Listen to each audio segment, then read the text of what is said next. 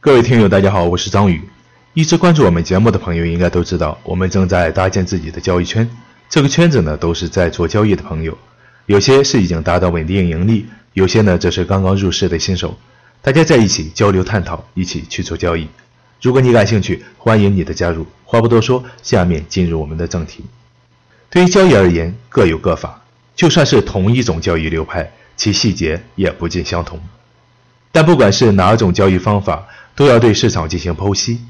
很多交易者在做交易决定的时候，往往会忽视市场结构，或者说对于这一块没有做过归纳总结。解读市场结构是你读懂图表行情的基础，搞懂了市场结构，也就知道了市场接下来是什么样的反应，这是我们做交易决定的前提。那今天我们就来说几种主要的市场结构。市场结构一。趋势市场，很多人在判断行情趋势的时候会用到一些技术指标，其实并没有这个必要。如何判断市场现在处于趋势中呢？如果价格不断的出现更高的高点和低点，说明现在是上涨趋势；如果价格不断出现更低的高点和低点，说明是下跌趋势。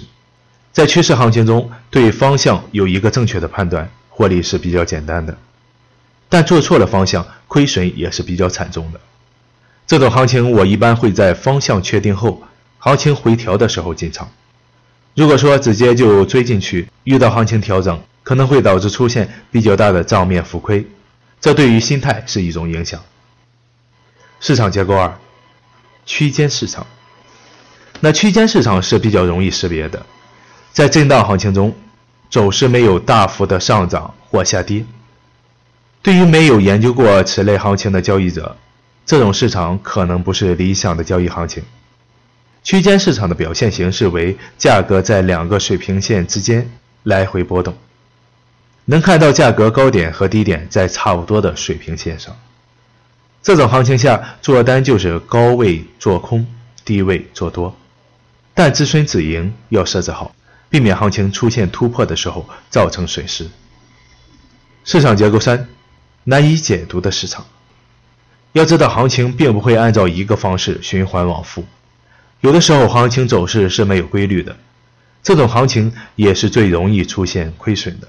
所以在搞不清楚市场处于什么行情之中的时候，多看少动，判断出市场处于什么样的行情中，这有利于做出正确的交易。那今天的节目就到这里，想要了解更多，请添加我的微信。